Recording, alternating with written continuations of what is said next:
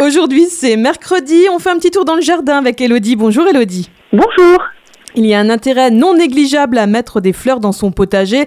Certaines fleurs sont là pour euh, éloigner les insectes, d'autres sont là pour euh, justement les attirer. Pour euh, commencer, Elodie, quelles sont les fleurs qui éloignent les insectes, les nuisibles? Alors, il y a des fleurs qui vont être des plantes pièges en fait, comme la capucine. C'est-à-dire une plante piège, c'est que le puceron, il va préférer s'attaquer à ces plantes-là plutôt que d'aller dans tes plantations. Ils laisseront tes plantes donc ça, c'est une plante piège, c'est donc la capucine. Après, tu as des plantes qui sont répulsives. Donc ça, c'est pour les éloigner. C'est par exemple la sauge euh, officinale. C'est une sauge que tu peux aussi utiliser en cuisine. Ou l'œillet d'Inde. Grâce à leur forte odeur, tu les éloignes en fait, euh, ces pucerons. Après, le but euh, de mettre des fleurs aussi, c'est d'attirer les insectes auxiliaires. Donc, euh, on en avait déjà parlé, c'est les insectes qui vont se nourrir des pucerons, euh, de, toutes ces petites bêtes que tu veux pas avoir au jardin. Donc, par exemple, tu as les petites alices ou les belles de jour qui vont donc attirer ces insectes. Il y a aussi le pétunia qui a un double effet. Donc celui-là, il va attirer la coccinelle, les coccinelles qui mangent donc les pucerons, mais en même temps, ils vont repousser les altises. Donc ça, c'est des petits insectes qui vont souvent sur les choux ou les alrodes. Donc ça, c'est les petites mouches blanches. Euh, voilà, tu mets des tu mets des pétunias pour éloigner toutes ces petites bêtes.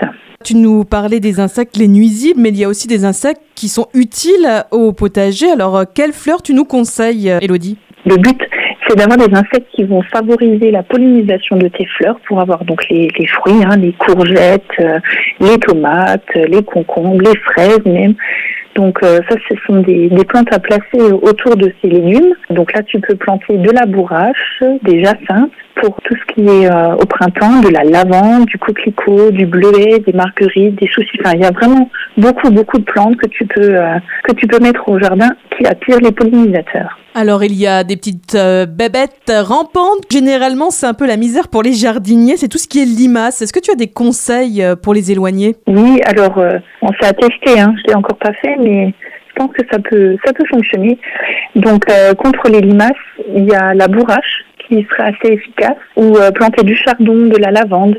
Ça, ça fait des barrières anti-limaces. Et pour éloigner les chenilles, tu peux planter du pétunia, de la bourrache, du souci de la capucine. Enfin, il y a des plantes qui ont vraiment un double emploi. Hein. Et puis euh, pour tout ce qui est euh, petites bêtes dans le sol, hein, comme les nématodes, ça c'est des vers qui euh, mangent les racines.